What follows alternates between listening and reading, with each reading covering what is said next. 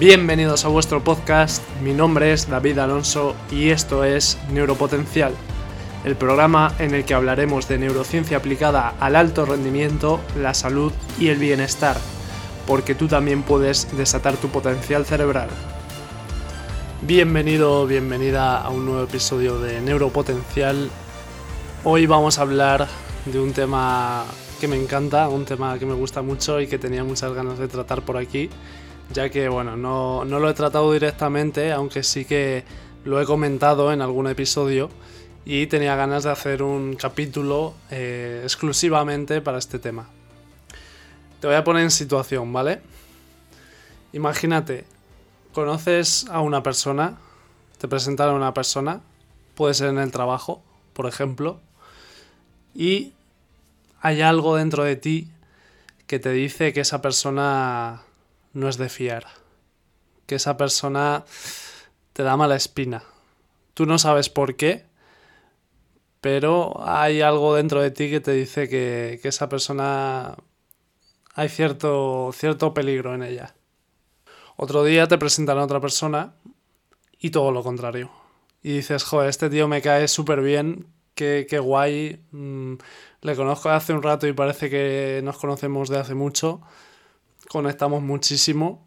O por el contrario, mm, puede que te pase que una situación de estas no esté relacionada con ninguna persona. Simplemente, pues, a lo mejor estás en un proyecto y, te empiezas a sentir muy incómodo, empiezas a sentir que no, que no encajas, que no, no te apetece continuar con, con este proyecto o por el contrario, estás en un proyecto y estás súper ilusionado, tienes la certeza de que eso va a funcionar, de que va a ir genial, tienes la corazonada de que lo vas a petar y que todo va a ir súper bien.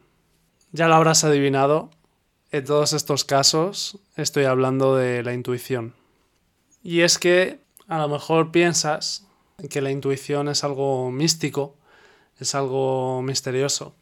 Además, como últimamente estoy tocando ciertos temas controvertidos y místicos en el canal, pues estabas pensando que igual esto está derivando en algo no científico.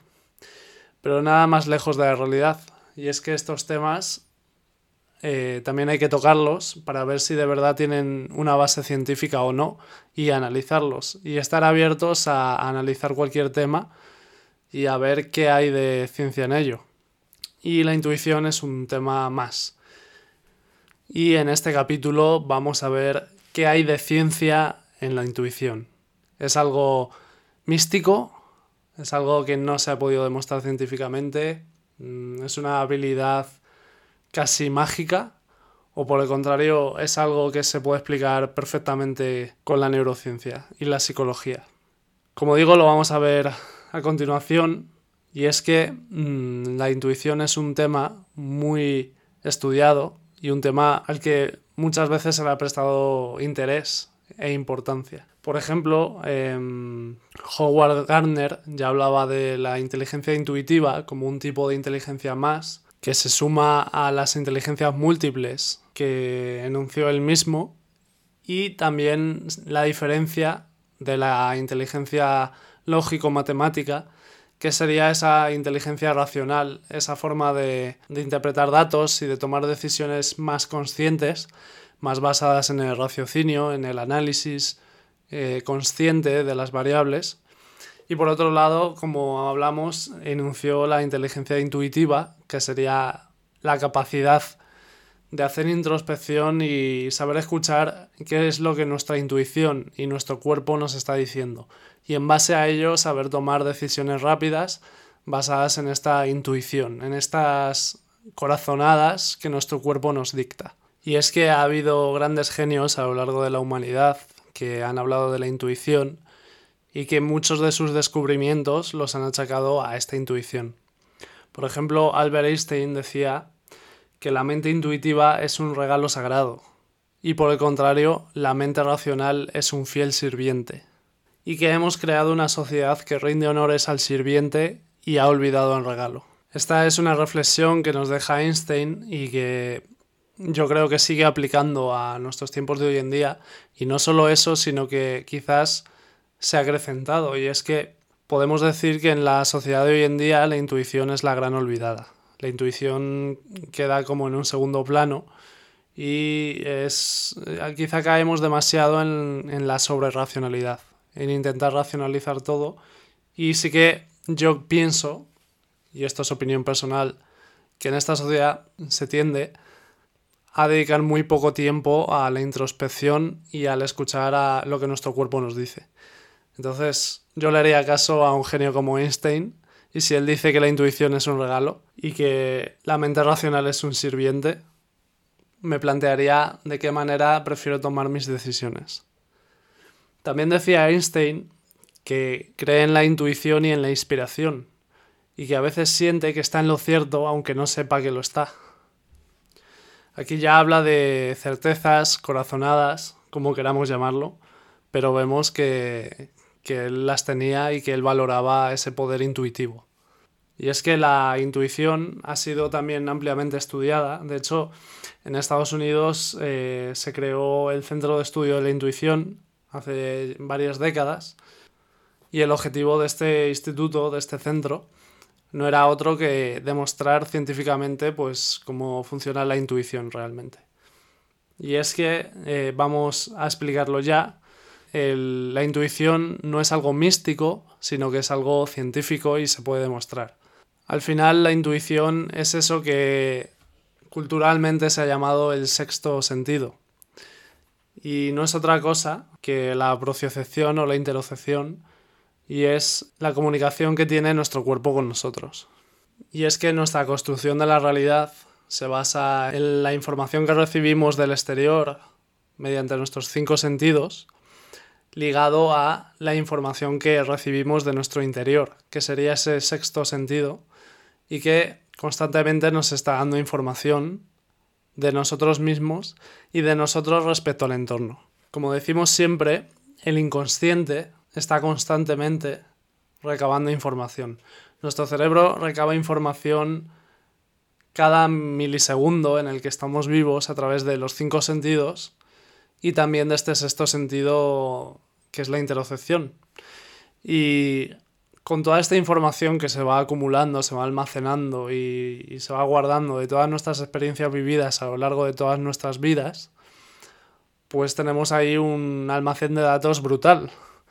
Y al final, em, este almacén de datos es de donde recoge nuestro inconsciente la información que nos transmite en forma de intuición. Es decir, la intuición no es otra cosa que nuestro inconsciente diciéndonos algo. Nuestro inconsciente haciendo consciente cierta información.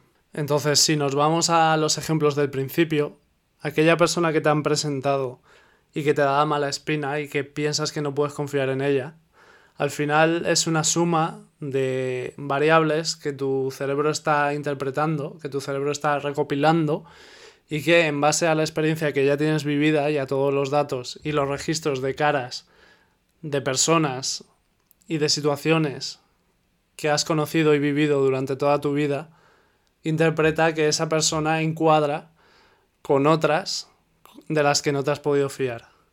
Y al final esto puede ser un prejuicio y al final podemos estar equivocados. Pero sí que es cierto que mm, nuestro inconsciente opera con millones de datos, millones de experiencias y millones de variables. Entonces, al final siempre va a tener mucha más fiabilidad que, un, que algo lógico que tengamos.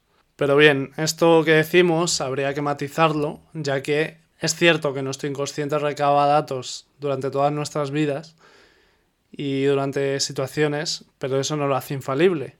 Por ejemplo, cuando tú sientes una intuición, una corazonada, es tu cuerpo analizando la situación que estás viviendo y todas las situaciones previas que has vivido y te da un resultado en base a lo que te conviene para tu supervivencia, minimizar tu dolor y maximizar tu placer. Pero también en base a tus principios, objetivos, valores y creencias. ¿Y por qué digo esto? Porque si tus creencias eh, son negativas, si tienes creencias nocivas, como puede ser racismo, si tú piensas que todas las personas de un determinado color no son de fiar, tu inconsciente y tu intuición te va a decir que esa persona no es de fiar. Pero no porque durante todas tus experiencias de todos tus años hayas verificado que las personas mm, de color no son de fiar, sino porque tú tienes una creencia racista y eso va por encima de todo lo demás. Entonces, no siempre la intuición y el inconsciente son infalibles y no siempre se basa todo en tu inconsciente. Las creencias que tengas van por delante y al final tu intuición te va a alinear con las creencias que tengas. Por eso es tan importante chequear qué creencias tenemos y constatar que son positivas y las que son limitantes, sustituirlas y cambiarlas por otras potenciadoras. Entonces, si tienes creencias potenciadoras y además eh, has hecho un trabajo de introspección donde tienes claro qué es lo que quieres, donde tienes claro tu propósito, tus valores y tus principios, ahí tu intuición va a ser muy poderosa y va a funcionar muy bien, porque va a alinear todas las decisiones y todas las corazonadas que te dicte con estas creencias y este propósito y objetivos, y si están previamente trabajados por ti, si están pulidos, pues te va a dar decisiones y te va a dar información muy útil. Entonces, yo te recomiendo hacer ese primer trabajo previo para que tu intuición funcione correctamente y te dicte información útil y alineada con lo que quieres ser y con tus metas y en la persona en la que te quieres convertir. Decía Isaac Asimov que él dudaba que algún día un ordenador o un robot logre igualar la intuición del intelecto humano.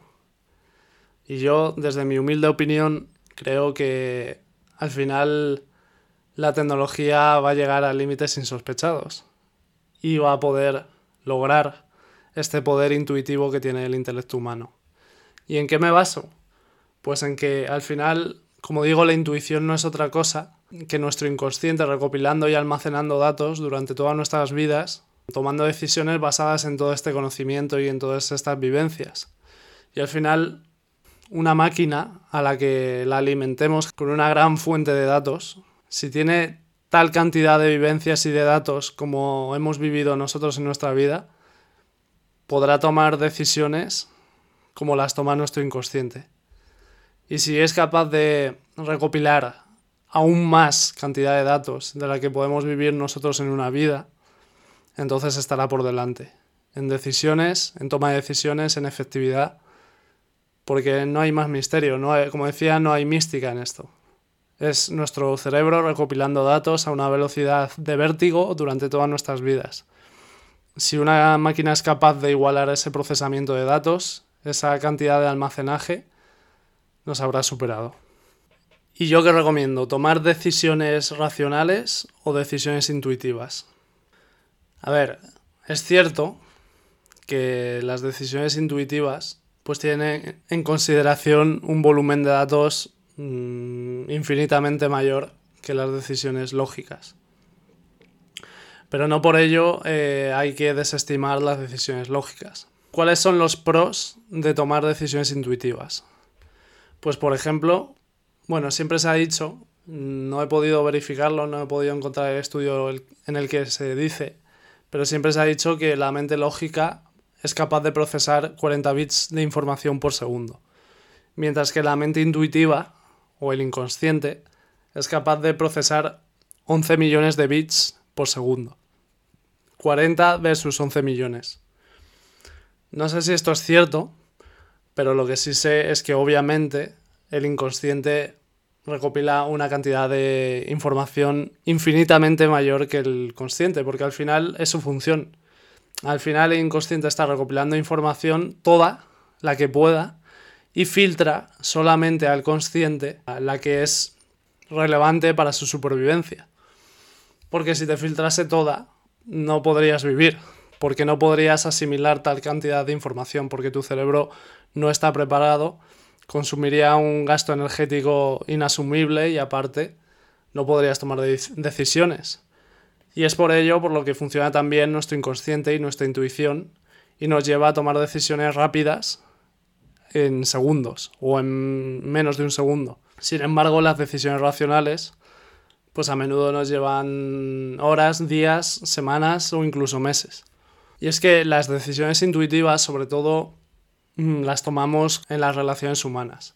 Nos dejamos llevar mucho por nuestra intuición en nuestro entorno social, en nuestras amistades, en nuestras parejas, etcétera, en el trabajo. Constantemente estamos haciendo caso a nuestra intuición con las relaciones sociales, pero a lo mejor en otros entornos no hacemos tanto caso a nuestra intuición.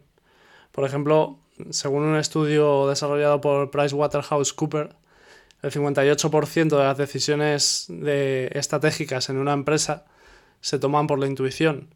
Y estamos hablando de un entorno en el que se suele ser muy racional y ya la gran mayoría se toman de forma intuitiva. Eh, y como digo, en las relaciones sociales, pues si se hiciera este estudio, el resultado sería mucho mayor. Y es que mm, yo creo que lo ideal sería hacer caso a la intuición, saber interpretar tu intuición, tus corazonadas, tenerlas en cuenta, pero también saber tomar decisiones lógicas, porque al final tienes que hacer caso a tu intuición y a tu inconsciente, siempre, para las decisiones no muy importantes, para las decisiones rápidas, pero para decisiones que pueden cambiar tu vida, sí que hace falta también pues sopesarlo y, y escuchar un poco a tu lado racional, argumentar, hacer pros y contras, pero siempre teniendo en cuenta la intuición. Y que si tu intuición te dice algo muy marcado, muy claro, pues quizá debas eh, hacerle caso. Pero ojo, hay que tener en cuenta que quizás lo que tú consideras intuición realmente son miedos, son creencias limitantes. Si tú crees que no eres capaz de hacer algo, si tú crees que no eres suficiente, va a ser esa creencia la que te esté frenando. Y tú a lo mejor piensas que es tu intuición.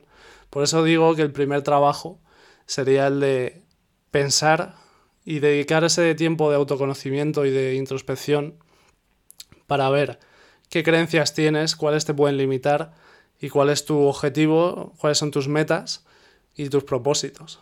Porque si tienes todo eso pulido, ahí ya le puedes hacer caso a tu intuición, porque no te va a frenar, porque si te dice que no hagas algo ya vas a saber que es porque tu inconsciente te recomienda que no lo hagas, no porque tengas creencias limitantes que te estén engañando. Así que ese sería el primer paso. Como vemos, la intuición es algo crucial. Si tienes entrenada tu intuición, vas a ser capaz de tomar decisiones muy importantes, de tomar decisiones rápidas, efectivas y coherentes con lo que quieres, con tus principios, con tus valores y con la persona en la que te quieres convertir. Al final, la intuición creo que es un tema, creo que es la gran olvidada, como decía al principio, y creo que trabajar tu intuición te puede hacer marcar la diferencia en tu entorno. ¿Por qué? Porque creo que la gente tiene a su intuición dormida. La gente no escucha mm, realmente lo que dice su interior. La gente normalmente está distraída. Y estar distraído es enemigo de la intuición. Entonces, como este es un tema muy amplio, como es un tema muy interesante, y como sé que después de contar todo esto, estáis deseando de que os diga cómo entrenar vuestra intuición, cómo potenciarla, voy a dejar este capítulo por aquí y en el próximo que haga solo voy a hablar de cómo entrenar tu intuición, cómo desarrollar tu intuición y cómo hacerte un crack en la toma de decisiones ágiles. Así que si te ha gustado este episodio, compártelo si todavía no estás suscrito, suscríbete. Si no me sigues en Instagram, empieza a seguirme, porque por ahí también comparto cositas de valor. Y nos vemos en el siguiente episodio. Chao.